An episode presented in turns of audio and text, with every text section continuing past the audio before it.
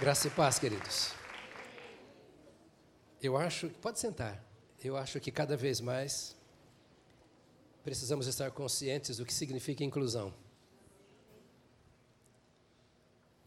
Me perdoe por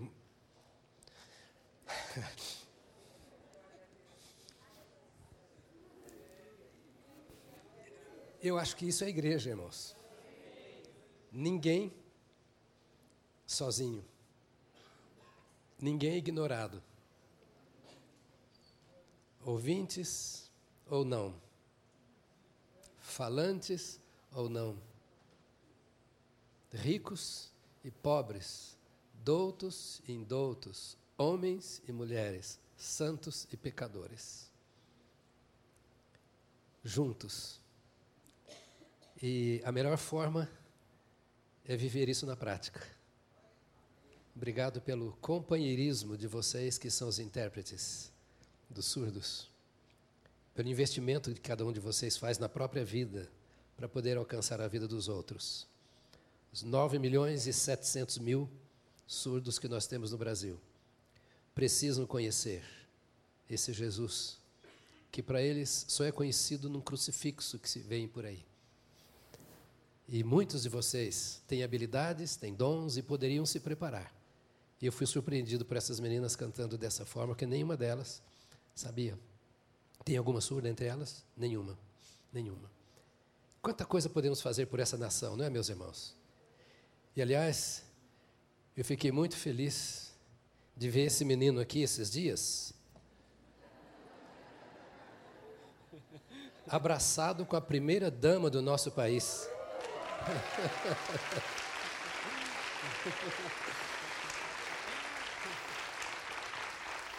aquele congresso que eles foram e nós oramos por eles lá em Brasília, né? Mas o, qual o casal? Cadê o casal que foi com você? Está aqui, que são os nossos membros da equipe de tradução da Bíblia para os surdos. Não é? Estavam lá em Brasília e a primeira dama, que vocês sabem, gosta da envolvida na área. E daí a pouco ele me manda. Estava no aeroporto? Era no aeroporto que você estava? Não, no Palácio da Alvorada, na casa da, da primeira dama. Na casa da primeira dama? Eu não conheço a casa da primeira dama. É, eu queria que você entendesse o significado disso. Quando nós falamos de igreja, quando você participa, não há lugar onde nós não queiramos estar. Porque não há lugar onde Deus não queira que os seus mensageiros estejam. Ele diz que é para ir por todo mundo. Todo mundo é todo lugar. Debaixo do viaduto você pode ver que nós estamos lá. Na sexta-feira, pode ir lá. Nós estamos lá. Mas no palácio, onde eu nunca entrei, nós estamos lá também. Você nunca entrou, mas nós estamos lá. Domingo passado eu falei para vocês do Léo, meu genro, que foi eleito, foi, nomeado presidente da Comissão de Direitos da Família, pela Ordem de Advogados de Minas. Ele é membro aqui da igreja também. E é um outro membro da igreja que já está com entrevista marcada para falar com o ministro lá sobre a família. Em que Deus quer usar você? Quando nós somos igreja Batista do Povo, é porque é o nosso endereço aqui, mas no fundo nós somos igreja. Onde você está, você é igreja. Nosso endereço aqui é só para você vir aqui saborear com a gente esses momentos, desfrutar essas horas e ser fortalecido e animado para os próximos dias. Mas seja fiel onde Deus tem colocado você. Não há pouco para Deus. Não há pouco para Deus. Seja fiel na sala de aula, na faculdade, atrás do balcão onde você trabalha, quem sabe como ajudante do lar, lá onde você está. Deixa Deus te usar. Deixa Deus te usar. Põe a mão no seu coração e diga: Senhor, usa a minha vida. Usa a minha vida. Você nunca sabe como, mas você sabe que Ele usa. E Ele vai te usar do jeitinho que você é do jeitinho que você é, onde você está com seus dons e habilidades. Graças a Deus por um tempo tão gostoso assim. Concorda? Muito bom. Eu quero até pedir para você ficar de pé de novo, depois você vai sentar e pronto. Aí eu não mando mais ficar de pé, é só para ir embora, tá? eu acho. Tá certo? Porque eu quero chamar aqui a Ana Laura e o Marcos. Venham aqui à frente, queridos, que nós vamos orar por eles. Ana Laura e Marcos são meus vizinhos. Imagina um cara do coração duro. Eu não sei o que foi que eu falei um dia no elevador que despertou a atenção do Marcos. Ele mora dois andares acima do meu, então eu vivo debaixo dos pés deles. E um dia ele falou com a esposa, e acabaram descobrindo. E eu fiquei quase dois anos estudando a Bíblia com esse cara, toda quinta-feira, mas era duro o coração desse cara. Toda quinta, né, Ana Laura? Toda quinta. Estava lá, subia com a Biblinha na mão, ia lá estudar, dava cafezinho, dava bolinho e tal, mas não, não ia. Até um dia, quando chegou aquela hora assim, que eu falei, hoje, eu saí de casa, falei com o Solange, hoje eu vou estudar com ele Romanos, eu vou ter uma conversa. Eu, eu, eu, eu, antecipei o gol, tá? Antecipei o gol. Eu disse para assim, eu vou estudar com ele Romanos, lembra? Foi estudando com ele devagarzinho o texto de Romanos, até a hora que eu disse assim: Você já fez essa confissão? Aquele que confessar o nome do Senhor Jesus, né? Ele disse: Não. Eu falei: Que tal? Eu falei: Quero. Yes! yes! né? Aí batizamos os dois, nos discipulamos, Solange a ela, eu a ele. E hoje eles estão comemorando 20 anos de casados. De modo novo de maneira nova, não é? Cadê a filhinha? Vem cá, vem aqui, filha, vem cá. Vem cá, Luísa. Namorado eu só chamo depois que casar, tá? Só depois que casar. Aqui namorado não tem vez, não. Só depois que casar. Tá aí a Luísa, essa filha linda, mas já tem dono, tá? Então não tira o olho, né? Estenda a sua mão para cá. Vamos abençoar esse casal. Nós te bendizemos, Senhor da criação, Deus do universo, Salvador nosso, nós te bendizemos, porque todas as coisas estão em tuas mãos poder para dar e tirar a vida. Tu és soberano sobre a terra. Te louvamos pela vida dos teus filhos, que fizeste nascer, se conhecer, casar, ter filha, e hoje celebram na tua presença e para a tua glória os seus 20 anos de casados. Nós os colocamos diante de Ti como um presente da criação ao Criador. E nós te damos graças pela vida que eles têm tido, pelo seu casamento, pela sua filha, pelo seu lar. E nós os colocamos perante o Senhor agora te rogando que tu continues a abençoá-los, para que cresçam, cresçam, cresçam, cresçam muito para a tua glória como pessoa, como casal, como família. Te louvamos porque eles te conheceram, continuam te conhecendo e te louvamos porque nós cremos que o Senhor os usará com grande poder para a tua glória. Obrigado por esses anos de casamento, obrigado pela tua presença na vida dos teus filhos, obrigado porque és o Deus desta família. Em nome de Jesus. Amém. Amém.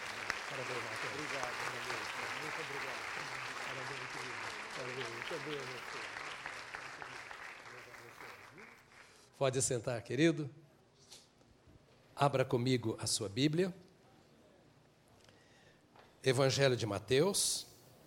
Eu quero mais uma vez agradecer as pessoas que nos honram com sua presença, com sua visita nesta manhã. Agradecer a paciência dos irmãos que ficam lá embaixo, no nosso auditório, Ernesto Nini, porque não puderam entrar aqui. E agradecer a você que está participando dessa empreitada, e eu vou pedir a você que participe primeiramente com oração nos assuntos que dizem respeito à expansão do nosso templo. Eu preciso que você ore. Concorda comigo? Ore. Nós não temos o dinheiro para fazer ainda, nós não sabemos como vamos fazer ainda, mas nós sabemos que vamos fazer porque Deus está abrindo as portas. Então, ore para que esses irmãos que bondosamente ficam lá embaixo possam depois estar aqui conosco assentados e nós juntos num salão que vai dobrar a capacidade de, do auditório. E nós vamos reduzir para dois cultos só durante o dia, porque aí cabe todo mundo nos dois cultos só, até não caber mais e a gente se multiplicar e abrir um outro culto no outro horário também depois. Tá certo, querido? Mas eu preciso que você ore. É, a contribuição de cada um é indispensável. Se você é membro desta igreja, escolheu estar conosco, nós contamos com sua contribuição financeira. Mas mais importante do que a sua contribuição financeira é a sua oração. Porque nenhum de nós talvez possa dar aquilo que vai ser preciso. Talvez sejamos tomados de surpresa de vez em quando na vida, na nossa situação financeira, e gostaríamos de fazer mais e não podemos. Mas nós conhecemos aquele que pode. Conhecemos? Então, orar é o nosso dever e Deus responderá às nossas orações como sempre tem feito, não é? E então nós vamos continuar a nossa obra. Quando for começar, eu falo para você. O projeto está caminhando ainda. A hora que eu puder mostrar o projeto, a gente dá os detalhes, tá bom? Mas pode continuar contribuindo, que não faz mal. Para que quando tivermos o projeto já possamos dar início. Mateus capítulo 6, e nós estamos juntos conversando nesses dias já desde o final do ano passado, com o objetivo de levarmos a igreja a entender a sua origem, está lá, origem e destino. Todo mundo quer saber quando é que Jesus vai voltar, como vai ser a volta de Jesus, e a gente às vezes não para para pensar em como nasceu a igreja. E eu não quero pensar agora na questão histórica do nascimento da igreja. Eu quero pensar no modo como a igreja nasceu. Para mim é mais importante que contar história, embora isso também seja uma história, é como Jesus começou a plantar a sua igreja. Qual foi a obra que Jesus foi realizando para que a igreja viesse à existência? E entendemos que a igreja não é do pastor, que a igreja não é do membro, a igreja é do Senhor Jesus e que foi Ele quem começou a sua igreja e Ele regou a terra ele regou a semente com seu próprio sangue para dar vida a mim e a você como igreja do Senhor Jesus. É essa história que nós vamos ver aqui. Eu sei que temos muitos alunos de seminário aí no nosso meio, e muitos pastores, e ficamos pensando na história eclesiástica. Então, pensamos em ir para a nossa história eclesiástica ou para a teologia patrística. Isso nós vamos deixar de lado, fica só para alunos de seminário. Nós vamos pensar que sempre no conteúdo bíblico, a Bíblia é a palavra de Deus e a maior e mais profunda e espiritual história que nós podemos contar, sem desprezar as outras, mas as outras são secundárias. Como é que Jesus começou a igreja? Então, nós ouvimos que Jesus fez milagres, os milagres eram apenas sinais para que as pessoas crescem naquilo que estava acontecendo e naquele que estava fazendo, porque os sinais mostravam que as profecias ou as profecias sobre a vinda do Messias estavam se cumprindo. E depois daqueles sinais, Jesus prega um sermão. E nós estamos neste sermão, que é o denominado Sermão do Monte. Os pastores sabem que do ponto de vista técnico da homilética, da hermenêutica, da exegese, isso aqui não tem nada de sermão. Não, não vamos chamar isso aqui de sermão, porque não é um sermão técnico, mas chamamos de sermão pelo seu conteúdo, chamamos de sermão pela maneira como o Senhor fala, que é tão profunda que não tem técnica para dizer Jesus usou uma técnica, Jesus usou uma graça, uma unção que só Ele tinha para trazer ao nosso coração as chamadas bem-aventuranças. Que eu vou dizer, é a abertura da janela para que nós vejamos o que Deus quer fazer. Bem-aventuranças ou beatitudes, ou a, as bênçãos da felicidade, que significa a mesma coisa, é Jesus começando a falar com um grupo de desesperados, pela sua angústia de alma, pela sua perdição espiritual, pela sua condição física de enfermidades e limitações, e Jesus olha assim e fala assim: peraí, eu vou abrir um pouquinho a janela do céu para você ver o que te espera, se você for meu discípulo. Era isso que Jesus estava fazendo. Eu vou dar só uma pitadinha para você saborear e perceber o que está reservado. Então ele conta para eles essas bênçãos da felicidade, que é a mesma coisa que bem-aventuranças ou que beatitudes. Então essas bênçãos estão reservadas para aqueles que me seguem. E me chama a atenção um fato capítulo 5, quando começa, a Bíblia diz que, tendo Jesus sentado, seus discípulos se aproximaram, então, abrindo ele a boca. Ontem eu tive uma curiosidade. Claro, ele ia falar, só podia falar abrindo a boca. Concorda comigo? A não ser que ele estivesse usando Libras. Mas, do contrário, para falar, ele ia abrir a boca. Por que, que tem esse destaque? Cada palavra na Bíblia tem um sentido, tem um significado. Porque abrindo ele a boca, Aí eu fui ver que essa expressão, tanto no hebraico quanto no grego, que foi traduzida por abrindo ele a boca, quer dizer, ele falou num volume, numa altura que aqueles que estavam passando ao redor pudessem ouvir. Abrindo ele a boca. Significa, falou num tom tão alto para os seus discípulos, que os que estavam passando à volta pudessem ouvir os seus ensinos. Eu fiquei pensando que na igreja muitas vezes é assim também. Porque na igreja tem pessoas que não querem nada com Jesus e vêm assistir. Tem pessoas que já receberam a Jesus e só querem a salvação. E tem pessoas que de fato querem ser discípulos de Jesus. Ou seja, estão seguindo a Jesus. E a pergunta é: você está seguindo a Jesus? E quando Jesus fala, ele fala para os seus discípulos. Essa palavra que eu estou trazendo é para aquele que é discípulo, aquele que está disposto a seguir, aquele que sabe que tem muita coisa boa no mundo, mas todas elas juntas não valem o que vale a palavra de Jesus. Porque tudo passa no mundo e a palavra de Jesus permanece para sempre. Ela é eterna, portanto, ela veio, ela está e ela continuará. E esses discípulos de Jesus que se inclinam diante desta palavra são os que vão absorvendo a palavra. No meio da multidão, aos que absorvem e são discípulos. No meio da multidão, aqueles que acreditam e são abençoados porque acreditam. A questão é se eu quero limitar a minha vida a ser abençoado ou se eu quero estender a minha vida. Como diz ali o John Maxwell, eu quero ir além daquilo que eu era ontem, na caminhada com Jesus. Eu quero crescer em Jesus e amanhã ser maior do que eu sou agora. Esses são os discípulos. Jesus fala, ele abre a boca, ou seja, quem é discípulo absorve, quem não é, ouve. Ouve e decide se quer se transformar ou não num discípulo. E a nossa proposta, a nossa visão é acolher as pessoas para ensiná-las, ensiná-las a viver como discípulos de Cristo. Então aqui está, capítulo 6. Tenham o cuidado de não praticar suas obras de justiça, estou lendo na tradução, na nova versão internacional, diante dos outros, para serem vistos por eles. Se fizerem isso, vocês não terão nenhuma recompensa do Pai Celestial.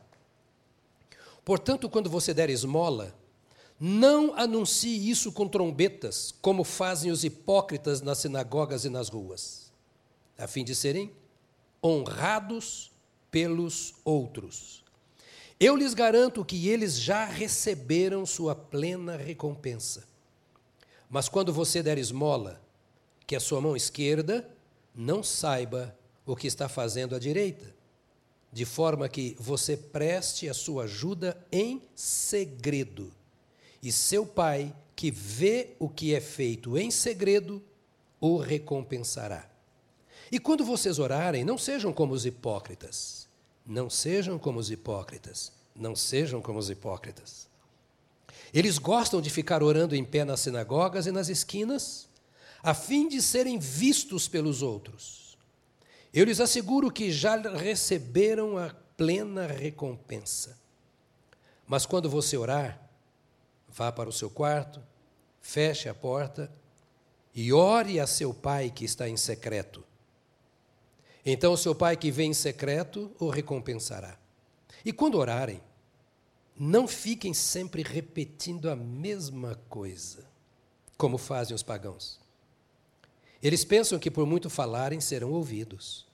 Não sejam iguais a eles, porque o seu Pai sabe do que vocês precisam antes mesmo de o pedirem. Vocês orem assim: Pai nosso que está nos céus, santificado seja o teu nome. Venha o teu reino. Seja feita a tua vontade, assim na terra como no céu. Dá-nos hoje o nosso pão de cada dia Perdoa as nossas dívidas, assim como perdoamos aos nossos devedores. Não nos deixes cair em tentação, mas livra-nos do mal, porque teu é o reino, o poder e a glória para sempre. Amém. A ideia de Jesus aqui era: entendam o que vocês recebem do que vocês podem desfrutar se vocês forem meus discípulos. Desde o princípio, quando mostra pelas curas ou pela mensagem do Sermão do Monte, o que Jesus mais quer que eu e você saibamos, como aqueles que o ouviam na ocasião, é que nós podemos nos relacionar com Deus. As bênçãos prometidas são resultado de uma caminhada com Deus por meio de Jesus Cristo. Elas não são gratuitas. Há muita gente fazendo a oração do Pai Nosso, decorando e citando as beatitudes, como se aquilo se transformasse naturalmente em bênção em favor de todo mundo. Ouça, leia a Bíblia. O que está escrito é condicional. Isto é para aqueles que o ouviam, para aqueles que estavam com os olhos postos nele, para aqueles que haviam deixado muita coisa para segui-lo, que estavam agora se desapegando daquelas práticas religiosas formais da cultura da sua nação, porque Israel era uma nação religiosa, era um povo religioso, eles agora estavam se desapegando da cultura da nação, desapegando daquelas práticas religiosas nacionais, daqueles cultos que eram expressão da cultura do povo, e ouvindo uma voz de uma pessoa a qual eles iriam seguir e pela qual eles iriam dar a sua própria vida. E Jesus os estava preparando para isso, para que eles fossem exclusivamente dele e na caminhada com ele, eles o conhecessem como eram conhecidos por ele. Então Jesus abre agora um espaço para dizer para eles assim: Eu quero que vocês saibam que tem um pai, disse, eu falei sobre isso domingo passado, e quero ensinar vocês a se relacionarem com esse pai. Entre os discípulos de Jesus havia muita gente igual a mim e a você. Parece que não há nada mais complicado do que você existir. Existindo, você sabe que existe porque tem um pai. Mas sabendo que existe e sabendo que existe porque tem um pai, você não se relaciona com o seu pai. É difícil isso. A gente vive no gabinete pastoral esse drama continuamente. Domingo passado eu disse isso aí que uma das maiores crises dos nossos dias é a de orfandade. Indivíduos, famílias, multidões se sentem sem pai. E Jesus, então, estava dizendo: Eu quero que vocês saibam que tem um pai, e quero que você saiba como que você se relaciona com esse pai. Pode chamar a Deus de pai. O grande problema nosso é porque nós vivemos numa sociedade que não nos entende e que nos machuca muitas vezes. E começa em casa. A relação com o pai é difícil, o relacionamento com a mãe é difícil. Se você erra, o pai castiga. Se você erra, a mãe castiga. Se você faz alguma coisa errada com o seu irmão quando você é pequeno, a primeira coisa que ele aprende a fazer é o quê? Te dar um tapa. Os meus netinhos, filhos do Alisson e Davi, que estão com dois anos, de vez em quando eu vejo um fazendo um carinho no outro. É a natureza humana pecaminosa. Na empresa, se você erra, você é demitido. Na rua, se você comete um erro no trânsito, você sofre ou provoca um acidente e paga por isso. A grande vantagem de quem vive em São Paulo é que pode andar a qualquer velocidade que não paga multa. Você infringiu, paga multa. Na escola, se você não for bem, você é reprovado. Ninguém perdoa. Nós vivemos num ambiente de medo. E nós vivemos olhando uns para os outros como se todos estivessem cobrando de nós alguma coisa. Isso provoca em nós a timidez, nós nos fechamos, limita o nosso desenvolvimento, porque o mundo em que nós vivemos é uma cobrança. Aliás, na hora que você acaba de nascer, já leva uns tapinhas no bumbum para chorar. Então você olha para Deus como, como você olha para o seu pai, para a sua mãe, como você olha para a sociedade, para a faculdade. Que eu não posso errar, porque se eu errar, eu vou levar na cabeça. E os discípulos viviam esta realidade que nós vivemos, nós somos iguais. Então Jesus está dizendo assim: olha, eu vim ensinar a vocês que o relacionamento com o Pai é diferente de tudo isso. Eu vim ensinar a vocês que vocês podem chegar para o Pai do jeito que vocês estão, porque o Pai conhece vocês. Que Ele não vai te dar na cabeça na hora que você se aproximar, porque você pecou. Que Ele não vai virar as costas na hora que você pediu, porque você não fez aquilo que Ele manda você fazer. Eu quero que você se relacione com o Pai nosso que está nos céus entendendo que esse pai pagou um preço tão alto pela sua vida, disposto a te ter nos seus braços do jeito que você é.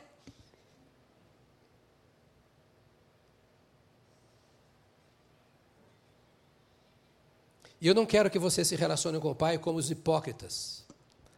A palavra hipócrates, no grego, é aquilo que para nós nós chamamos de mascarado. Jesus estava falando, não seja mascarado quando você se encontrar com Deus. O outro sentido da palavra hipócritas, que vem de máscara, é ator, artista. Jesus estava dizendo, não vem aqui fazer encenação, gracinha, para agradar a quem quer que seja. Quando você falar com o pai, não vai para o pai como se você fosse o bom, para dizer, não, eu estou aqui porque sabe como é que eu sou eu, eu sou aquele cara que passou no vestibular e que construiu aquela empresa, o senhor sabe que eu sou bom mesmo nesse negócio. Não venha aqui para fazer porque os outros fazem. Ei, deixa eu chamar a sua atenção para um fato. Pode dar a impressão que eu estou brigando com você ou dizendo que você faz isso. Não. O que eu estou dizendo é que Jesus estava ensinando os seus discípulos o que não fazer, o que não ser. Correto? Porque nós estamos aprendendo a sermos discípulos de Jesus. Então Jesus disse assim: olha, os hipócritas, eles fazem um teatro. Quando dão esmola, eles querem fazer isso na presença de pessoas, para que as pessoas vejam. Digo, oh, o camarada é bom, hein?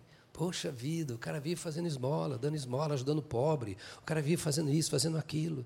E ele, é, eu faço mesmo, eu faço porque eu tenho, eu faço porque eu sou bom. Eu faço. E olha, quando vocês forem orar, também não orem como os hipócritas. Jesus está falando, não é de mim, é do meu relacionamento com Deus. Ele não está me condenando, ele está me ensinando a não fazer o que os outros fazem. Quando você fala, fala com Deus, não faça como eles, que vivem pregando nas esquinas, orando nas esquinas, levantando suas mãos, para que todos vejam que eles são adoradores de Deus, que eles são. Não, isso é hipocrisia. Há uma denominação chamada evangélica, antiga no nosso país, que não prega nas praças e são contra cultos nas, nas, casas, nas ruas, nas praças, porque dizem eles usando esse texto que é hipocrisia. Não é isso que Jesus está falando, que você não pode fazer. É que você não pode fazer para ser visto pelos homens. Ele está dizendo assim: olha, quando você for orar, não deixe para orar no domingo às dez e meia da manhã no culto da Batista do Povo. Porque todo mundo está orando, então você tem que orar. Todo mundo está levantando a mão, você também tem que levantar. Todo mundo está cantando, você também tem que cantar. E o pior é que você só faz isso no domingo. Jesus falou assim para você: não, a Batista do Povo não é o Deus da sua vida. E o culto da Batista do Povo não é o culto da sua vida. Então você não faça porque a sua mulher está do lado. E também não ore à mesa de refeição para que o seu filho não deixe de orar amanhã.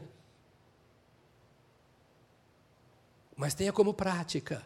Jesus está falando, você, para orar, quando orar, ore sozinho. Ore sozinho. Ore sozinho. Põe a mão no peito e diga isso para você. Ore sozinho. Tem pais que fazem culto doméstico, mas a vida religiosa está limitada ao culto doméstico.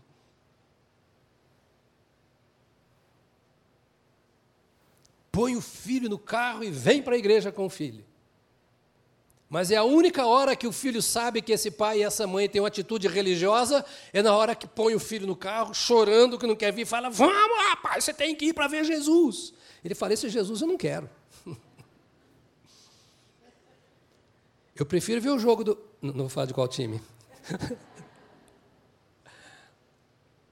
Jesus, olha, quando você for orar. Você está dizendo, pastor, está pregando a mesma coisa do domingo passado. É, mas não é, tá? Daqui a pouquinho eu te pego, eu te laço.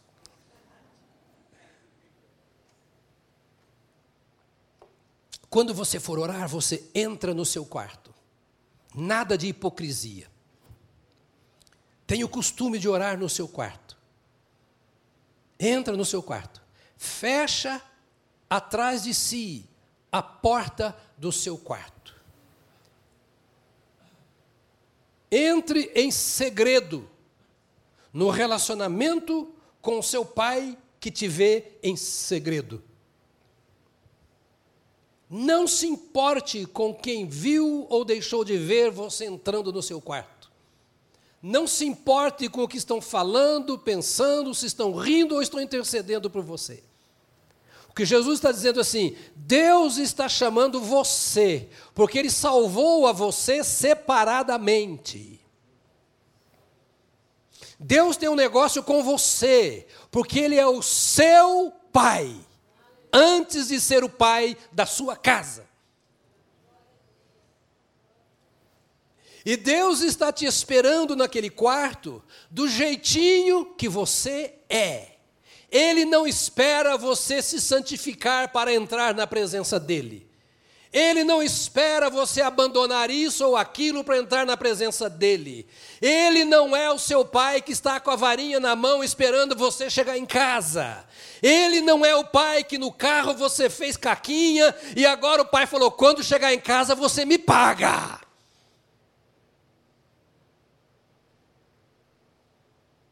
Ele é o pai que sonda o seu coração.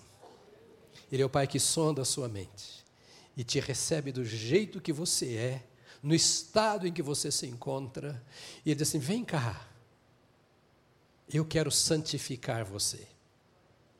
Escuta, e a palavra é exatamente esta: eu quero limpar você. Você fez caquinha por aí, eu vou limpar você. Santificar quer dizer limpar, lavar, purificar. Estou usando alguma expressão que alguns podem achar até um pouco chula, mas eu quero falar para todos os níveis que estão aqui. Eu tenho aqui dentro professores de universidade e tem gente analfabeta. Eu tenho gente que anda com Deus há muito tempo e gente que está chegando agora e alguns que até nem andam com Deus ainda. Eu quero falar uma linguagem que todos vocês entendam. Deus quer limpar você, porque você tem que ser, e Jesus veio para que você seja parte do corpo de Cristo que é santo. Ele quer que você entre naquele quarto. E ele não falou na Bíblia, não, mas lá tem uma banheira, igual na minha casa, para tomar um banho. Sair limpo e descansado. Então ele diz: olha, é, entra no teu quarto. Domingo passado eu disse isso, e eu preciso frisar muito isso, porque dificilmente eu prego a mesma mensagem aqui na igreja. Tem 19 anos, e se eu repetir alguma mensagem duas ou três vezes, foi muito. Então, talvez eu não fale mais sobre isso, mas você precisa entender isso.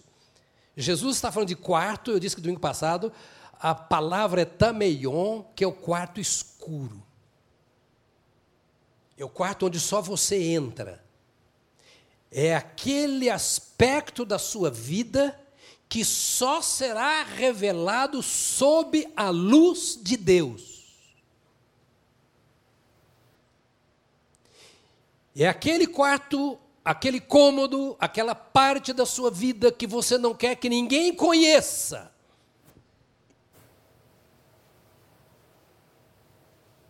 É aquele quarto da sua vida que você trancou e jogou a chave fora.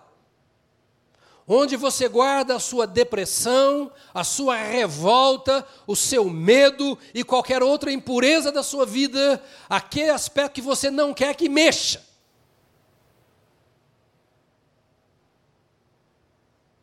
Sua mulher não sabe, seu marido não sabe, seus pais não sabem. Mas o Pai Celestial sabe. E Ele não deixa de te amar por causa do seu problema, do seu defeito, da sua treva, da sua escuridão. Ele é um Pai que sabe quem é o seu filho. O amor desse Pai é incondicional. E ele diz assim: entra, filho, filha. E João, primeira epístola de João, no capítulo 3, no versículo 1, é lindo e olhar isso. João diz assim: Vede quão grande amor nos tem demonstrado o Pai, ao ponto de sermos chamados filhos de Deus. Aleluia! E é porque nós não entramos nesse quarto, não nos revelamos, entre aspas, porque Deus já sabe que somos, mas não nos expomos a Deus e guardamos os nossos probleminhas, os nossos traumas, as nossas revoltas escondidos e não tratamos na presença de Deus, que ao invés de ver a Deus, nós vemos uns aos outros. Ao invés de percebermos a Deus, nós percebemos o Pai que já morreu, que não sai da nossa presença. Ao invés de vivermos a vida abundante, livre que Jesus ofereceu, nós vivemos escravizados pelos males que nos fizeram na vida ou que nós fizemos a nós mesmos. Escondemos tudo isso naquele quarto. E quando eu olho para você, eu não vejo você, eu vejo um problemático. Porque eu guardo problemas. Jesus está chamando esses apóstolos, a mim e a você, e dizendo assim: ô, oh, tem um lugar melhor para você ficar. Eu tenho um lugar legal para você. Lá nem você se enxerga, porque o quarto é escuro. Mas eu estou lá e te vejo.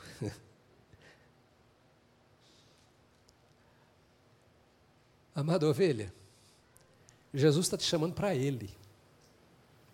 Ele valorizou você. Ele não valorizou todo mundo. Ele começou com você. É claro que ele valoriza todo mundo. Mas Deus não trabalha com todo mundo.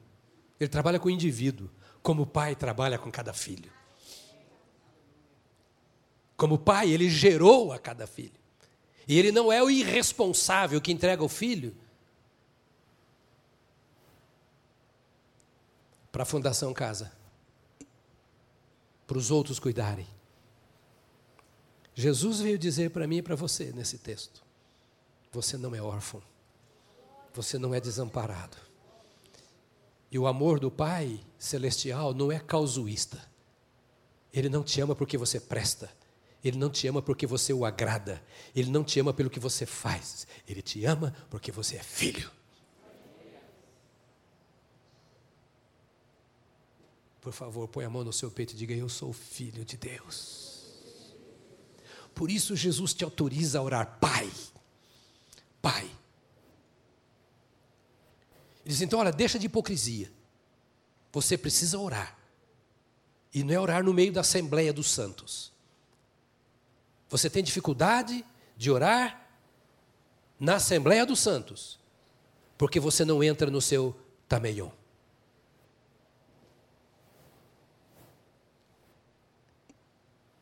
Mas na hora que você entrar nesse lugar, para dizer, é, Senhor, eu sou esse mesmo, esse traste que eu sou que o Senhor está vendo.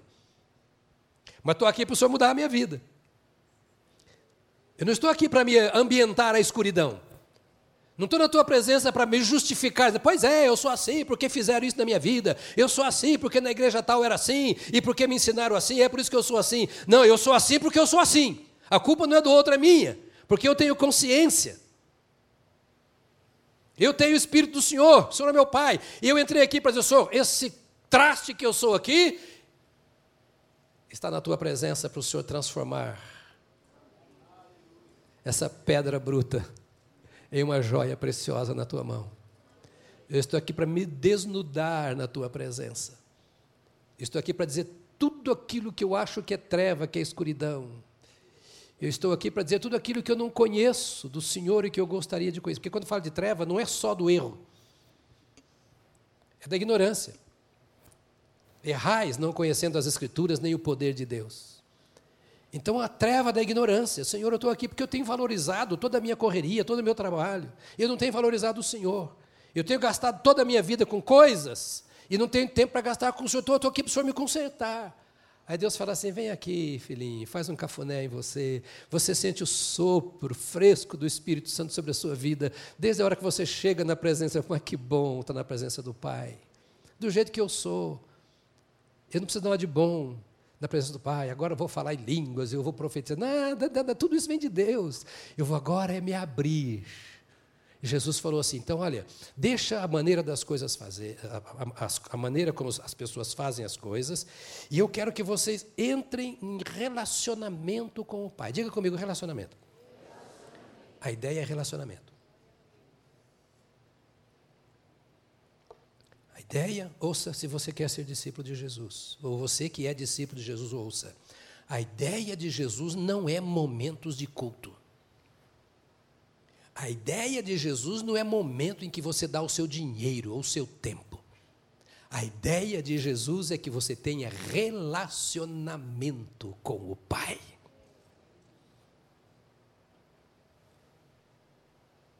Para isso ele te salvou. Mas como é, Senhor, que eu posso me relacionar? Bem, eu já mostrei para vocês que há uma bem-aventurança que os aguarda. E ela começa a operar agora enquanto vocês estão ouvindo. Ela começa a trabalhar a sua vida agora, enquanto vocês estão ouvindo.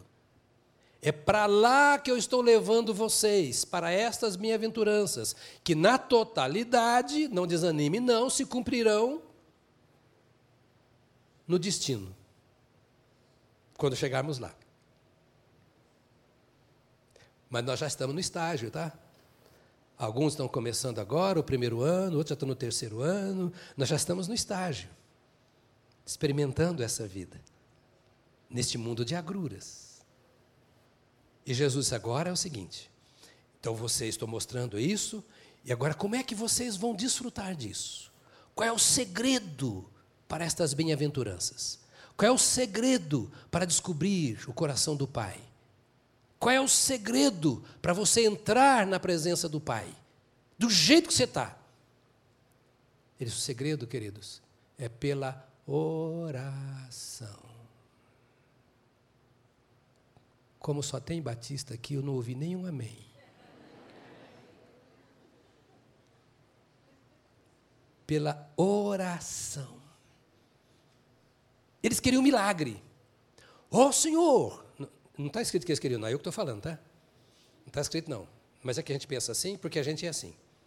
Ó oh, Senhor, eu pensei que quando chegasse a tua presença ia ser Tchim, tchim.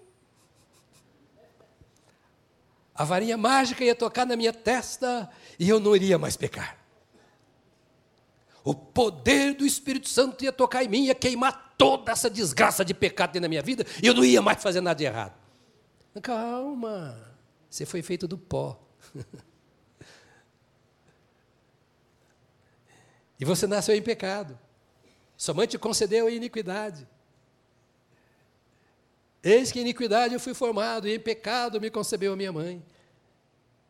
Eu vou fazer uma obra na sua vida. Agora, esta obra é uma obra paciente, eu estou construindo a sua vida. Por favor, com simplicidade de uma criança, diga: Deus está construindo a minha vida. E você já percebeu que construção tem um preço alto? Hum? Tempo, investimento. E Jesus falou: então agora vamos construir a vida. Você entra na comunhão com Deus pela oração. E todos podem orar. E cada um está habilitado a orar. Todos sabem o caminho do quarto, do seu quarto secreto. E todos já sabem, porque eu estou dizendo, Jesus falou, está escrito, que o pai que te vê lá daquele quarto secreto, sabe por quê? Porque você pensa que ele não está lá, mas ele está lá sim. O teu pai que te vê em secreto. O pai está lá. Meu irmão, o pai está lá. Minha irmã, não adianta esconder. O pai está lá. E ele te vê em secreto. E te abençoa em secreto. Aí você entra na presença do Pai em secreto e você vai orar. Aqui o capítulo 6 de Mateus mostra a oração. Qual é a verdadeira oração, Jesus está dizendo aqui? A oração que Deus ouve, que você tem certeza que está tendo retorno. É a oração que começa com a adoração, que é movida pela adoração. E Jesus mexeu num tabu terrível na vida daqueles discípulos, na cultura judaica e na cultura da batista do povo também. Sabe qual é o tabu? Porque todo mundo pensa que oração é pedir. Tanto que só ora quando está apertado. O cara nunca ora. Mas quando o filho está desenganado no hospital, ele não só ora quando arrebata tudo quanto é igreja para orar. Liga para o pastor às três da madrugada. Vai na casa do outro pastor e busca. Ah, ele lembra de Deus, porque o filhinho, a filhinha querido, está morrendo, está desenganado. Até quem não ora e não acredita na oração, nesta hora, vai orar. Porque nós aprendemos que orar é buscar de Deus a resposta para as nossas necessidades. Por isso, fazemos a oração do Pai Nosso na missa, fazemos a oração do Pai Nosso no enterro, fazemos a oração do Pai Nosso, será que hora? Porque é hora da necessidade. Jesus falou: não é isso. O que eu quero que vocês entendam é que orar é adorar a Deus. Por isso que você não pode adorar a ídolos. É por isso que nós não fazemos oração a ídolos. Porque oração é adoração. Oração começa com reconhecimento da natureza daquele a quem nós nos dirigimos, do caráter daquele com quem nós falamos. Oração é o reconhecimento de aquele com quem nós falamos, é Deus. Então nós conhecemos os seus atributos, nós sabemos quem ele é, nós sabemos o que ele faz, nós sabemos as suas obras. Então nós entramos na sua presença, em primeiro lugar, reconhecendo quem ele é. Santificado seja o teu nome. Isso é adoração. Separado seja o teu nome.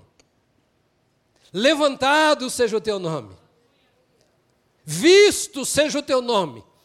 Nesta situação que eu estou vivendo, que tu apareças nesse momento que eu estou vivendo, que tu sejas descoberto porque ainda, por aquele que ainda não te descobriu. Santificado seja o teu nome. Na oração que eu estou fazendo, que todos que me ouvem orar, que me veem orar, saibam que tu és a razão e não o meu problema, a razão da minha oração. Que eu estou buscando a tua face porque tu és o Senhor, tu és o Criador, tu és o Santificador, tu és o Redentor, tu és o Onipresente, tu és o Resgatador, tu és tudo aquilo que nós precisamos, tu és o Santo, Santo, Santo, Santo, Santo, Santo. Então, quando vocês entrarem no quarto escuro, confuso, sujo e vergonhoso da sua vida, não olhem para a sua sujeira, não olhem para a sua baixeza, não olhem para a sua vergonha, não olhem para as suas limitações, não olhem para os seus problemas, não olhem para nada que não seja o seu Deus, porque é a Ele que você está buscando, Ele é o que traz luz nas sombras.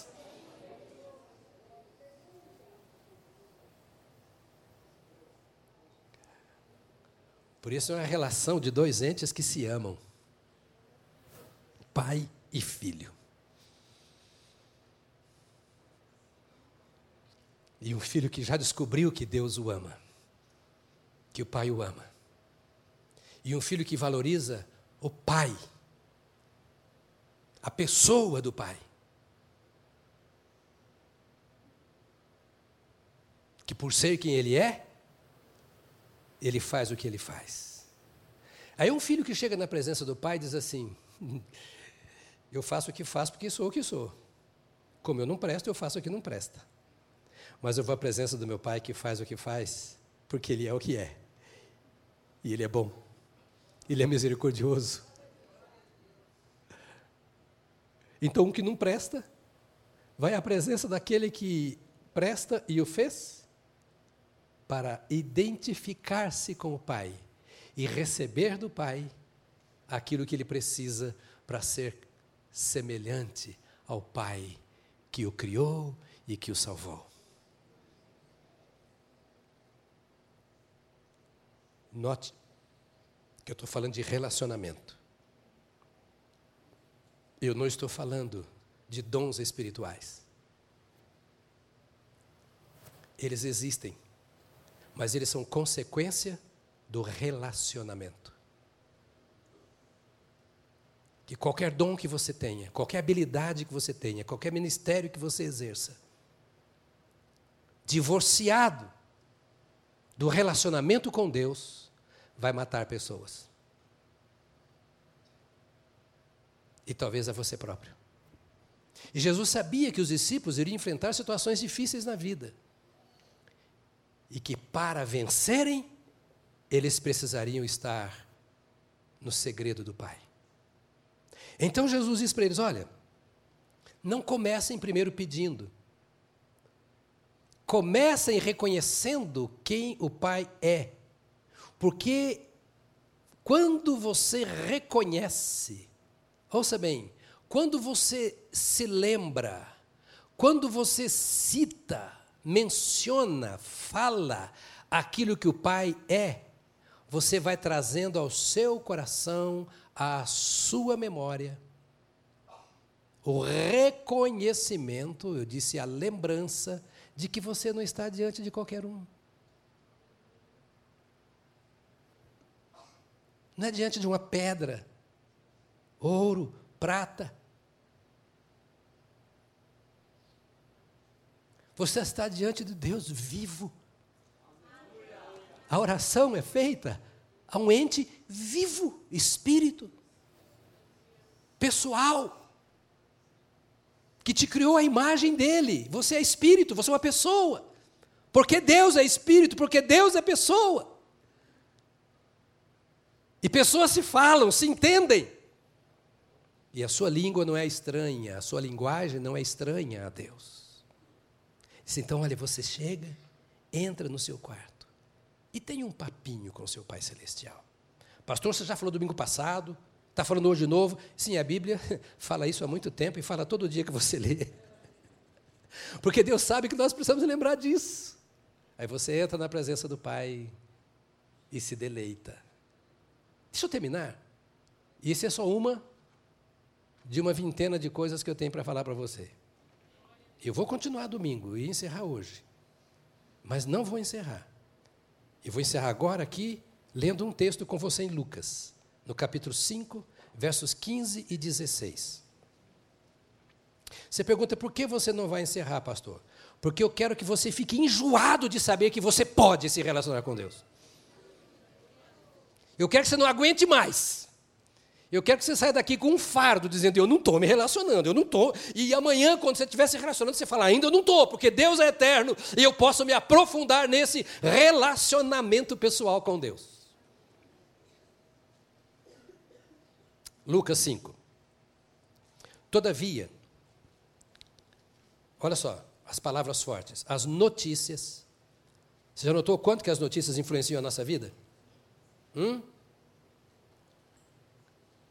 Notou quanto que as notícias influenciam? Como elas mudam o nosso comportamento? Às vezes constrói as coisas que nós fazemos, constrói a nossa própria vida. As notícias, a respeito dele se espalhavam ainda mais. Jesus vinha fazendo milagres, etc. E as notícias, olha, está tá aqui, ontem foi lá, olha, aconteceu. A turma não dava conta, era tanta coisa que Jesus estava falando e começou a espalhar o que Jesus fazia. De forma que, o resultado, multidões vinham para ouvi-lo e para serem curadas de suas doenças. Olha aqui. Era para Jesus parar e dizer assim: que obra maravilhosa que eu estou fazendo. Olha só, em tão pouco tempo, o ministério dele todo durou três anos. Aqui era o começo. Eram as primeiras semanas do ministério de Jesus. E todo mundo já estava vindo. Vocês que são líderes, saibam tratar com sucesso. Nós precisamos saber tratar com sucesso.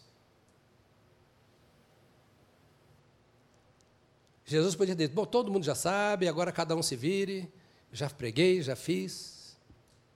Ou então ficar, continuar trabalhando envolvido pela necessidade dos outros, pelo volume da tarefa. Mas ele disse ao texto: Mas Jesus retirava-se para lugares solitários e que Jesus fazia? Mas antes de orar, onde ele orava? Onde ele orava? Em lugares solitários.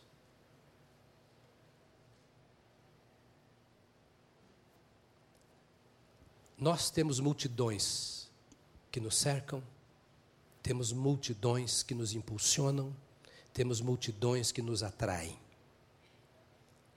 Multidão de dívida, multidão de trabalho, multidão de afazeres, multidão de problemas, multidão de necessidades, multidão de privilégios, oportunidades que o Senhor Deus nos dá. Podemos nos envolver com tanta coisa na vida. E quando vamos orar, nós só estamos orando para Deus nos ajudar na nossa tarefa. Ouça aqui, preste bem atenção.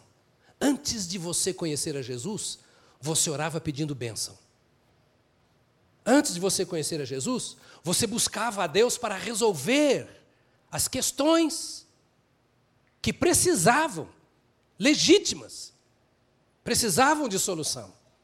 Você buscava cura, era porta de emprego, era etc., era namoro, era casamento, era bênção para o filho, e você estava buscando a Deus e ia para os templos, e ia talvez para os deuses, para os ídolos, buscar solução para o seu problema.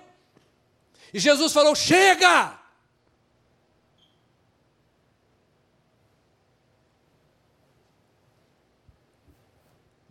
Qual era o problema de Jesus?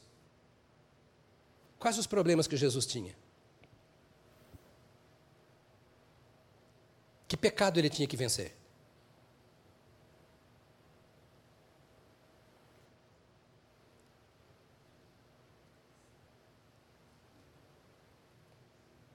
Hum?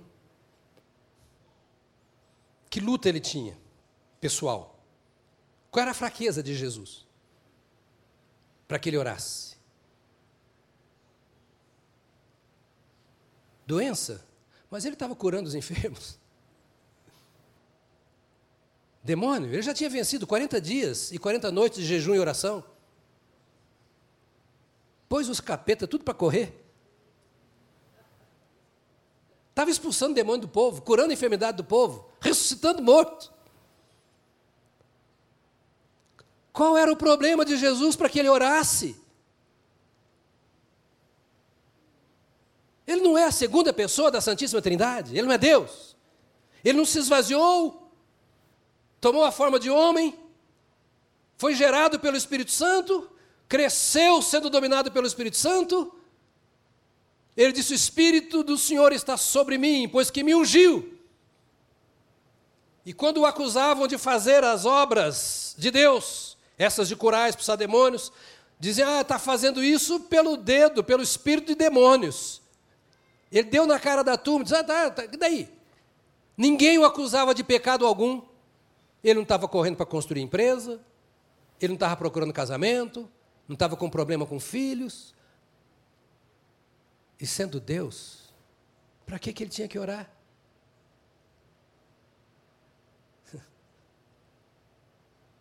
Eu preciso pensar nisso na hora que eu vou orar. Porque Jesus não orava para resolver problema. Ele não orava por causa dos outros. Ele tinha toda a unção para si e para os outros. A oração de Jesus era uma conversa de filho com pai. Só isso. Filho e pai batendo um papinho.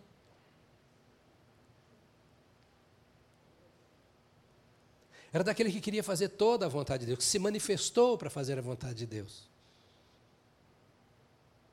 E como meu irmão mais velho, seu irmão mais velho, ele chama a mim e a você e fala: Ei, vamos junto nessa caminhada?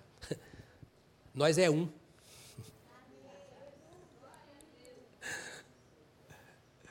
Me dê a mão. Ele está dizendo aqui aos discípulos: Eu estou nessa caminhada com o Pai. E se você me seguir, você caminhará comigo no mesmo caminho. Porque você fará a mesma coisa. E, consequentemente, vai ter as mesmas experiências e chegar no mesmo lugar. Tão simples. E a gente fica inventando moda. Tão simples. Tão simples. Tão simples.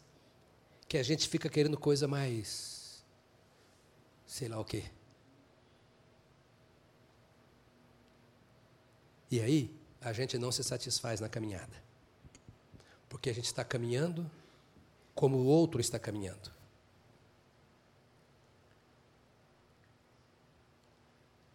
A gente está fazendo o que o outro está fazendo. E aí a gente perde a identidade. Porque a gente fica no momento que você não sabe quem você é se você é você, se você é o seu líder de célula, se você é o líder, uh, uh, o líder do PG, se você tem que ser igual ao pastor, se você tem que ser igual à igreja tal, igual à igreja tal, se você tem que ser aquela doutrina. Jesus não está nem um pouco preocupado com isso. Ele quer que você seja você no relacionamento íntimo com Ele. Se Jesus precisava ir para lugar à parte, deserto, ermo, e gastar tempo com o Pai,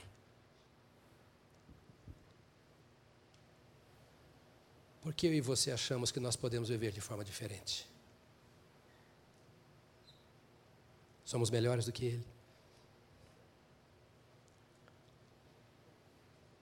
Nesta manhã, eu quero chamar você para ser discípulo de Jesus. Nesta manhã, eu quero que você pare um pouquinho e pense: quem é você? Não é a sua profissão, sua ocupação. Isso é o que você faz. Quem é você? Jesus disse: Eu dou-lhes a vida eterna. Você recebeu essa vida de Jesus? Está caminhando com Jesus? Ou por falta de informação, por nunca ter parado para pensar, você está num teatro sem parar para pensar, imitando os outros, que Jesus chama de hipócrita. Faz o que vê os outros fazer e leva outros a fazer o que você está fazendo, porque é o que todo mundo faz. Pega a biblinha, vai para a igreja. Chega em casa, tira a biblinha do porta-luva, porque o carro é da empresa, você trabalha com esse carro e, e o colega de empresa não, não vai ficar bem, o seu chefe vê que no seu carro tem uma Bíblia. Durante a semana você é um excelente vendedor, um excelente funcionário, um excelente amigo, mas esquece de ser um filho que está se relacionando com o pai. Meu amigo, meu irmão, minha irmã.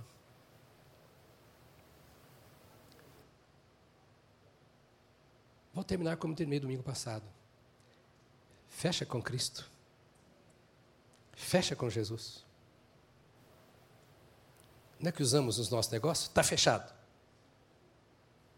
Fecha atrás de si a porta do seu quarto. E entra num papinho com o Pai que te ama. Esqueça a religião. Esqueça que você é batista, presbiteriano, assembleiano. Esqueça isso, esqueça. Isso é nosso, nós que criamos.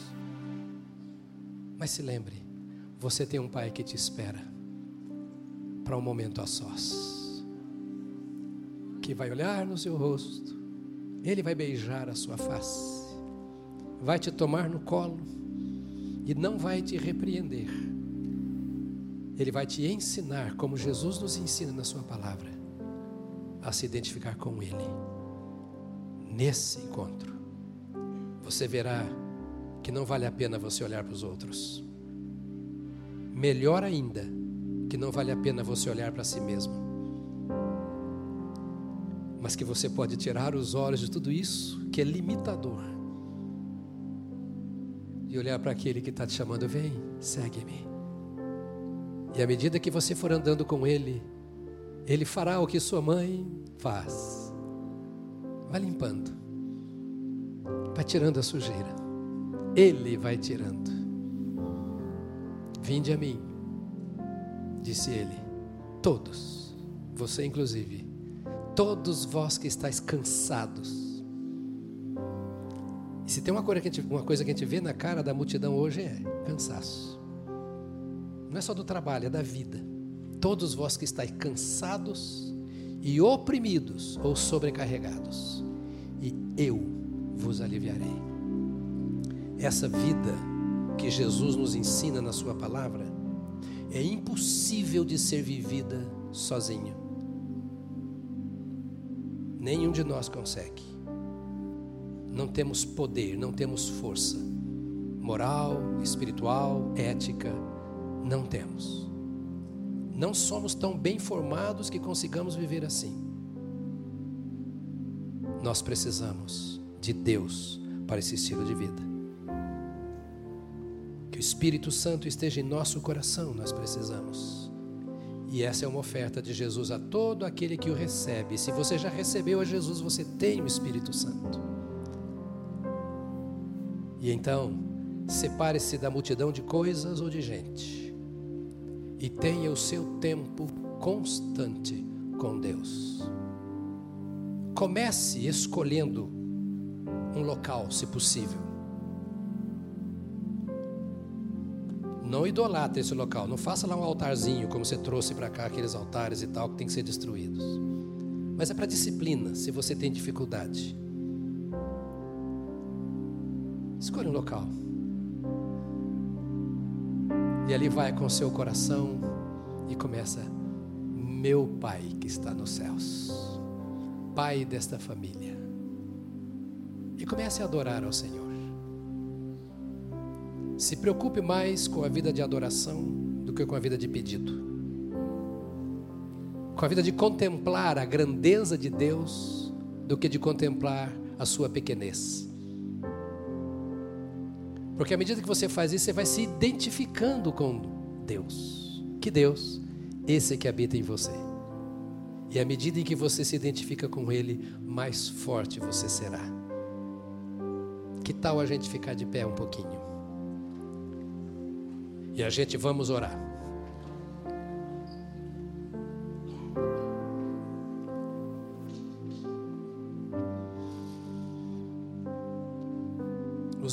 Pediram a Jesus, depois de ouvir isso e tantas outras coisas, bem depois: Senhor, ensina-nos a orar. E você vai sair daqui também pensando: será que eu sei orar? Me entendo, eu falar você para todo mundo. Mas eu quero falar mais para aqueles que não sabem, que não conhecem, do que para os que sabem, que conhecem. Ensina-me a orar. E a primeira palavra as outras virão a partir do domingo que vem. É, comece adorando a Deus. Tire os olhos de si e olhe para Deus. Tire os olhos do problema e olhe para Deus. Tire os olhos do pecado e olhe para Deus. Tire os olhos do mundo, tire os olhos para daquilo que estão fazendo com você ou contra você e olhe para Deus. Pai, é ao Senhor que eu me dirijo. Feche seus olhos. Nós vamos orar juntos e depois nós vamos cantar. E depois nós vamos embora. Mas eu queria agora que você orasse ao Senhor. E você pode começar a orar ao Senhor como Jesus ensinou. Santificado seja o teu nome. Ou seja, eu santifico o teu nome. Eu separo o teu nome dentre todos os nomes. Eu levanto o teu nome. E o que é o nome? Nome significa tudo aquilo que vem à sua lembrança quando você cita aquele nome.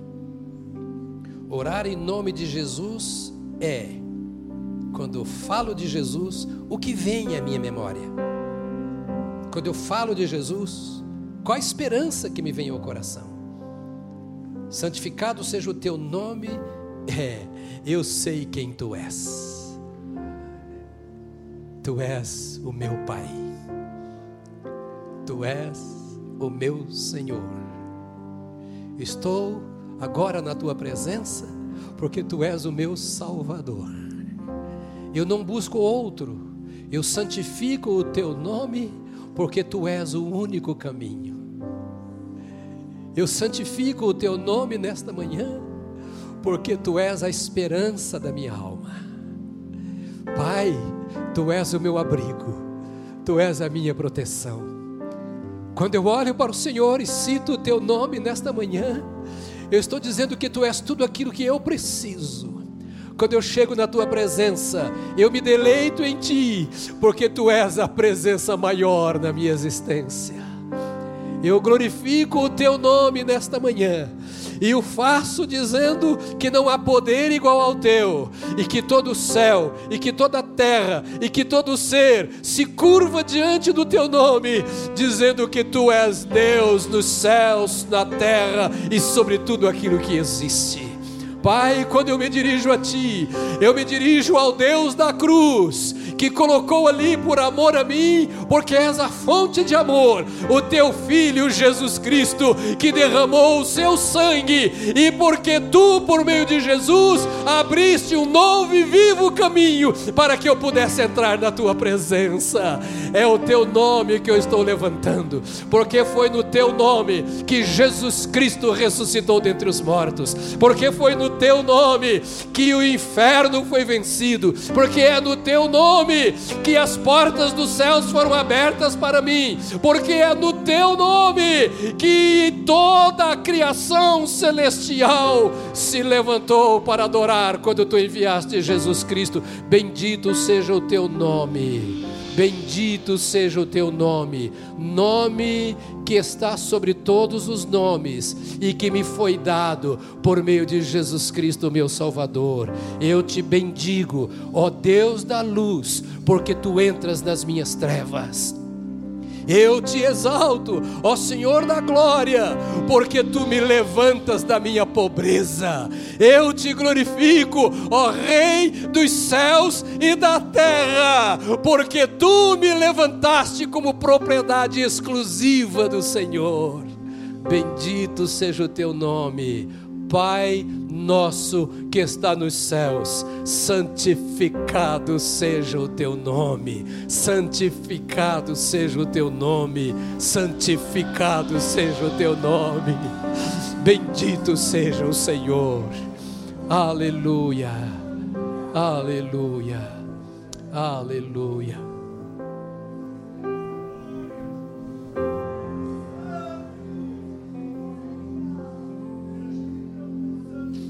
Aleluia. Aleluia. Pai nosso dos céus, Santo. Bem forte, querido, de coração. Entre na presença do Senhor cantando.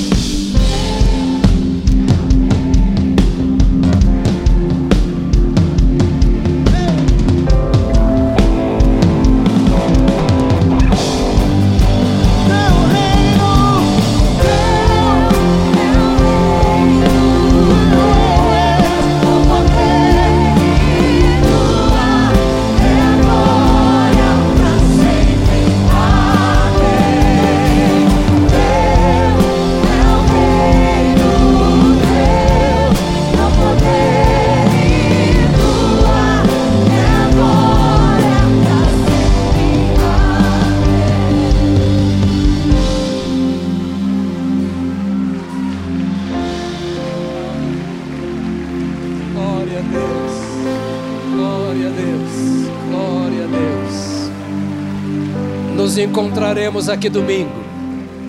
Volte domingo, nesse mesmo culto, para continuarmos a nossa conversa. Pode ir para o iCloud e rever a mensagem. Também para o iCloud, não. YouTube e SoundCloud, SoundCloud, SoundCloud, né?